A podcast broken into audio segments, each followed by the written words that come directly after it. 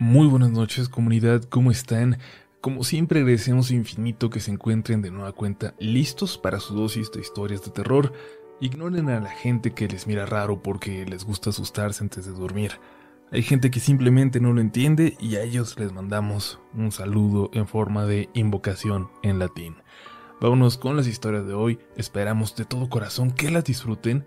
Gracias por ser parte de esto, estás escuchando Relatos de la Noche. Buenas noches comunidad, hoy quiero relatarles una experiencia que llevo guardando desde hace muchos años. Es un relato muy cortito, pero lo hago con mucho cariño. No se lo he contado a nadie antes, así que espero les guste y compartan conmigo si tienen alguna experiencia similar. Mi casa es de las más antiguas de la cuadra. La construyeron mi abuelo y sus primos desde la preparación del terreno. A pesar de que no soy tan mayor, recuerdo bien cuando solo había tres casas alrededor. Y hay muchas leyendas en la zona. Mi casa no tiene muro ni puerta en la entrada. De hecho, es un cancel el cual cubrimos con malla y cortinas para evitar ladrones y uno que otro mirón. Mi abuelo cada noche salía al comedor que estaba justo entrando a la casa. Se sentaba en la mesa con su café y miraba hacia afuera, siempre muy atento. A veces nos contaba que le gustaba ver a la gente pasar, pero de vez en cuando se le salía a decirnos que una niña se asomaba para saludarlo por el cancel y que cuando no lo veía lloraba. Él era una persona muy buena, demasiado. Les puedo decir que es la persona más noble que he conocido. Todos en el lugar lo sabían, así que después de que falleció, todos quedaron muy dolidos.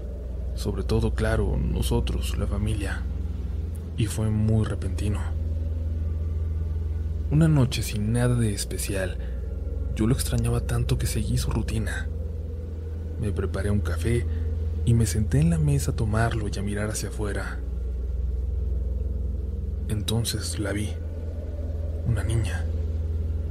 En un principio no le tomé importancia, pues los niños de los vecinos siempre se asomaban, supongo que por curiosidad, pero la niña me miró, dijo algo que no entendí y se fue. Después de un rato, cuando estaba por meterme a dormir, la escuché llorar justo enfrente de la puerta. Lloraba como si estuviera muy triste, entre sollozos y una respiración entrecortada. Me preocupé y salí a revisar pensando que quizás algo había pasado o necesitaba ayuda, pero justo cuando estaba quitando el seguro del cancel, se dejó de escuchar. Salí, pero no había nada, no había nadie. Era imposible que se fuera sin hacer ruido y sin que yo la alcanzara a ver. La he vuelto a escuchar pocas veces, pero siempre me da escalofríos y tristeza. Hace que yo también extrañe a mi abuelo.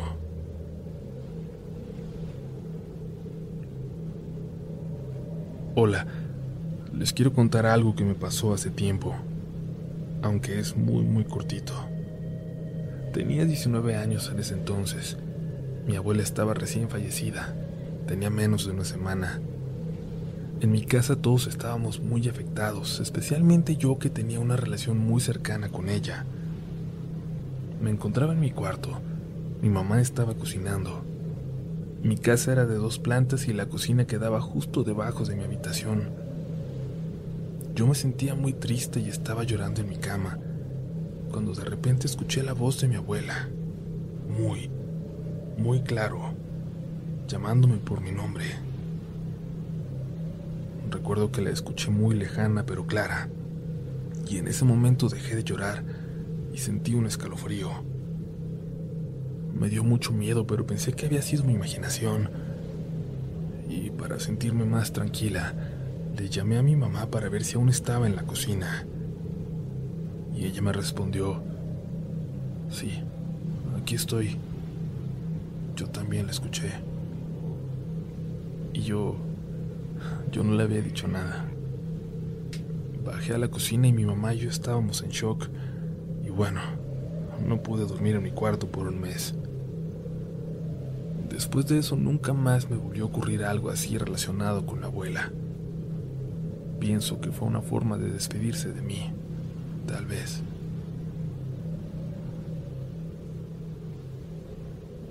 Hola comunidad, yo soy de Durango, Durango.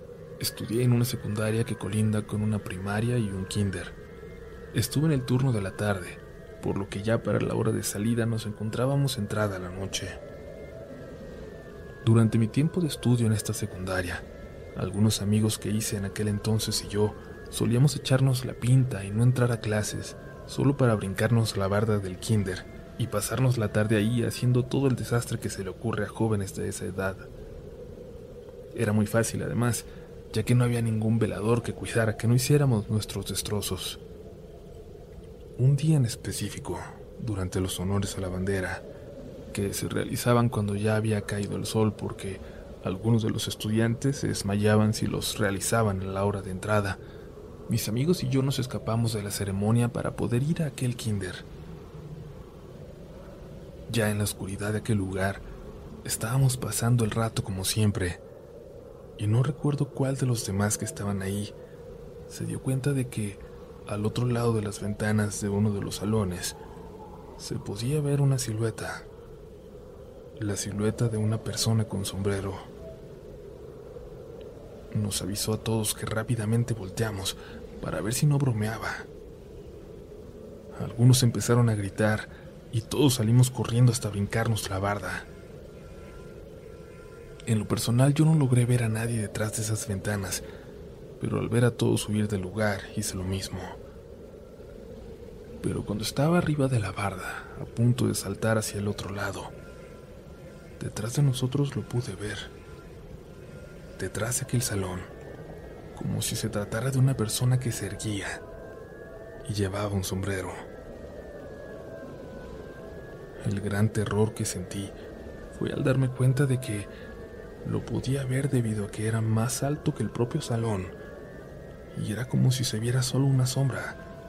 Era un ser completamente oscuro sin ningún rasgo, por lo que no dudé en salir corriendo hacia el patio donde se realizaban los honores a la bandera, pero al llegar ya no había nadie. La ceremonia había terminado y todos habían ido ya a sus casas. Corrí desesperado hacia la salida, donde los intendentes ni siquiera me preguntaron de dónde venía, y al salir me quedé afuera esperando a los demás, que salieron tan asustados como yo, contando que vieron algo muy parecido a lo que yo vi. Desde aquel día preferíamos ir a otro lado que no fuera aquel kinder, cuando no entrábamos a clases.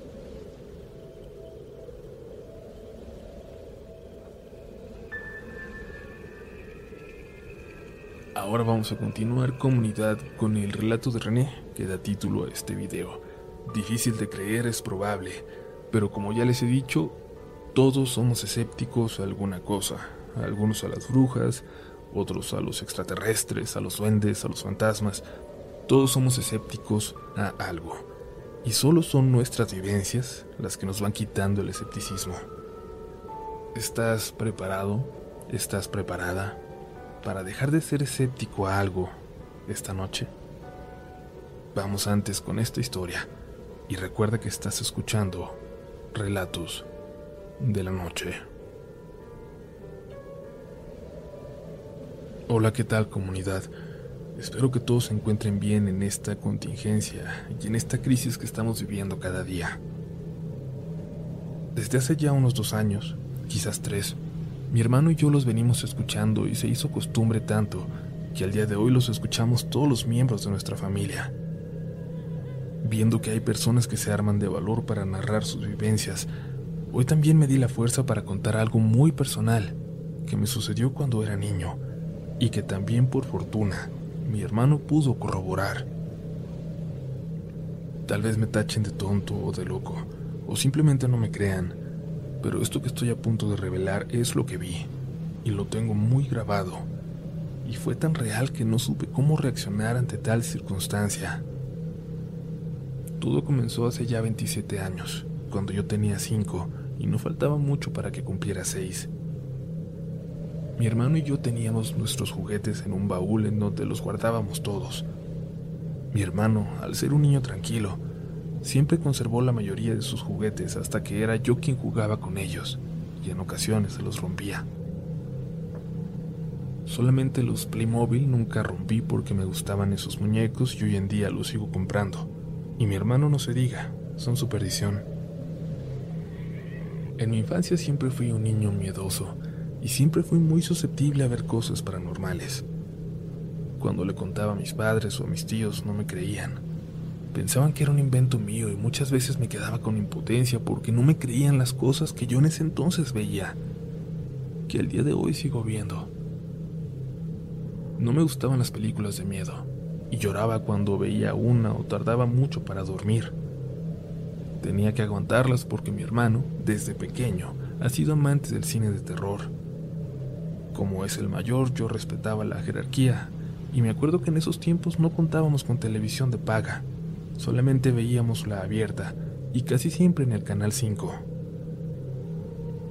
Recuerdo bien que un sábado hicieron una trilogía de películas de terror y en esa ocasión llegué a ver Los Niños del Maíz y Cementerio Maldito. Por cierto, recuerdo bien que estas películas nunca me dieron miedo y por razones que no entiendo, me gustaba verlas cuando se transmitían. Sin embargo, la última, la última película fue sobre juguetes diabólicos o juguetes asesinos. No recuerdo bien el nombre. Les repito que era muy pequeño. Cuando estábamos viendo esta película, tuve mucha curiosidad, intriga. ¿Sería verdad? ¿Sería posible que los juguetes cobraran vida en ocasiones, cuando nadie los ve? No dejé de pensar en el asunto y en si correría peligro si alguno de los míos de pronto despertara. Pasaron los días y todo marchaba con tranquilidad. Yo ya casi me había olvidado del asunto cuando nos pusimos a jugar en el cuarto donde se dormía mi abuelita, ya que ahí se encontraba el baúl de los juguetes que les mencioné anteriormente. Recuerdo que estábamos jugando mi hermano y yo en la habitación cuando mi mamá llegó de trabajar y mi abuela nos gritó para que bajáramos a saludarla. Y eso hicimos. Nos dirigimos a saludar a mi mamá, pero como el juego estaba tan interesante, le pedí a mi hermano que regresáramos a jugar. Él me dijo que sí, pero que me esperara, o que si quería me fuera adelantando y él me alcanzaría un poco más tarde. En ese momento, por alguna razón, al dirigirme al segundo piso me volvió a pasar por la cabeza la idea de si en verdad los juguetes tenían vida. Subí muy sigilosamente, como si fuera un gato, y no hice ruido.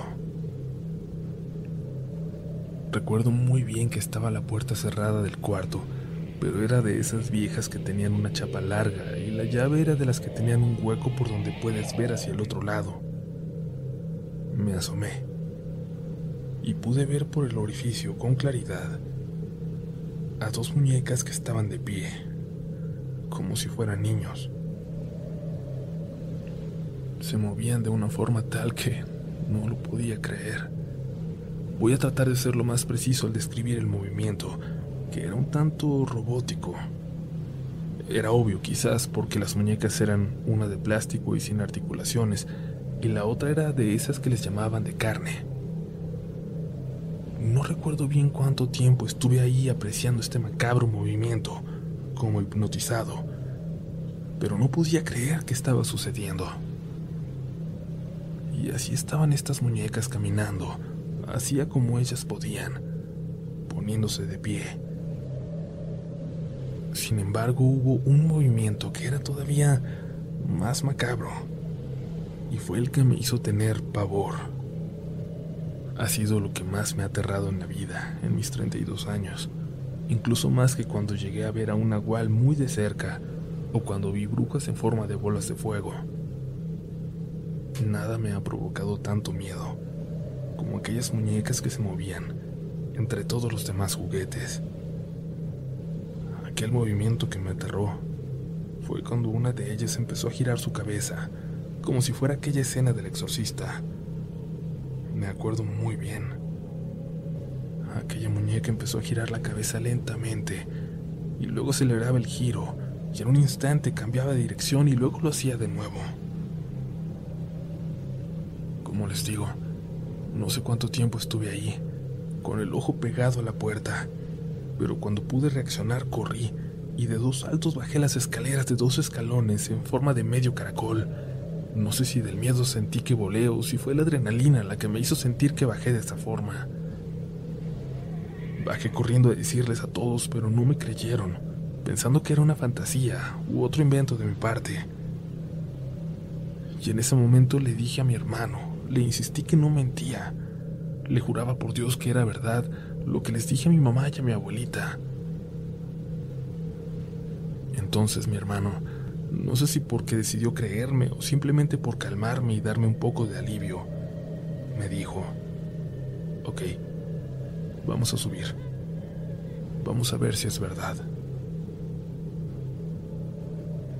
Al subir no dejaba de insistirle en que no hiciera absolutamente ningún ruido, que teníamos que llegar lo más sigilosamente posible, y así fue. Subimos y al asomarse por el orificio de la puerta, pudo ver lo mismo que yo. Así que ahora estábamos los dos ahí detrás de la puerta y no podíamos creer lo que nuestros ojos veían.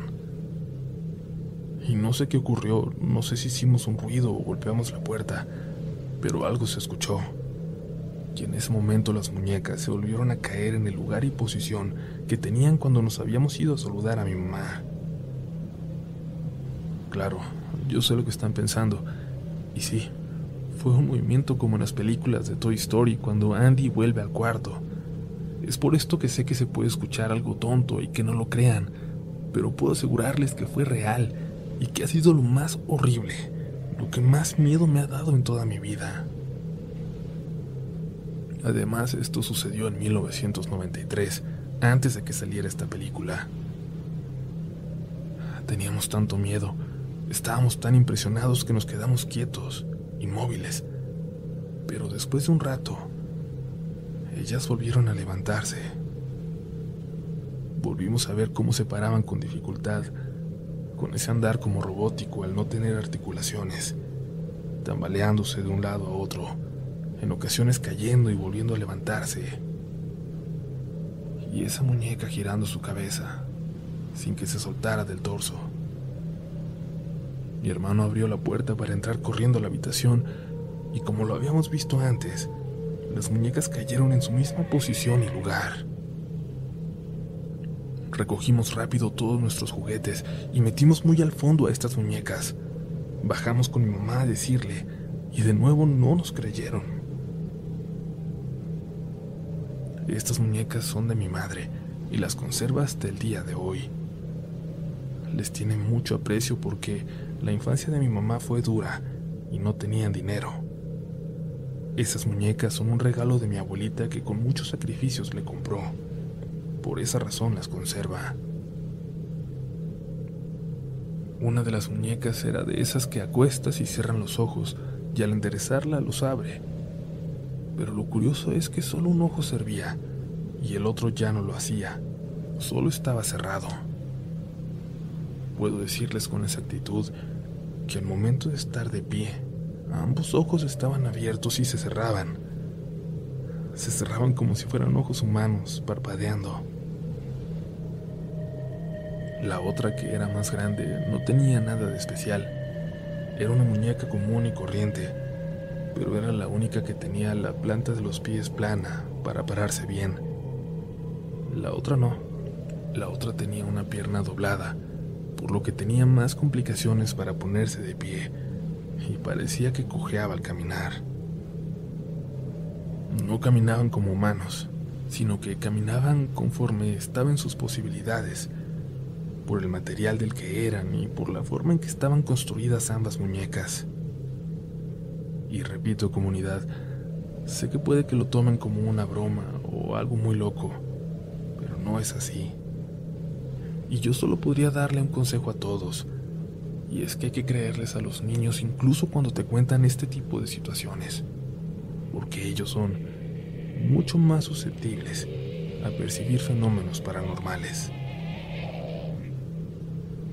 Quizás mi hermano y yo no somos los únicos que hemos visto algo como esto.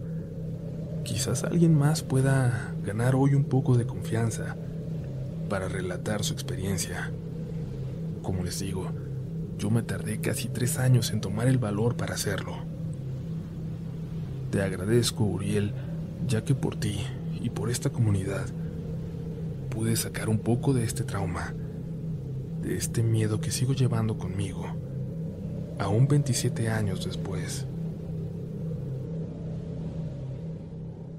Si te gusta este contenido, no dudes en suscribirte para que estés pendiente de lo nuevo que tenemos cada semana. Síguenos también en Instagram y Twitter, donde nos encontrarás como RDLN Oficial. Y también puedes suscribirte a YouTube, donde tenemos varios relatos nuevos cada semana. Esto es Relatos de la Noche.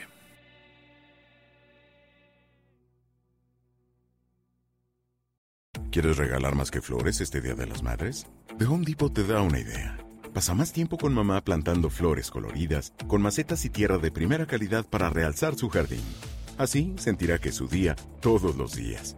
Llévate tierra para macetas Bigoro por solo $8.97 y crece plantas fuertes y saludables dentro y fuera de casa. Recoge en tienda y sigue cultivando más momentos con mamá en The Home Depot. Haces más, logras más. Más detalles en homedepot.com diagonal delivery.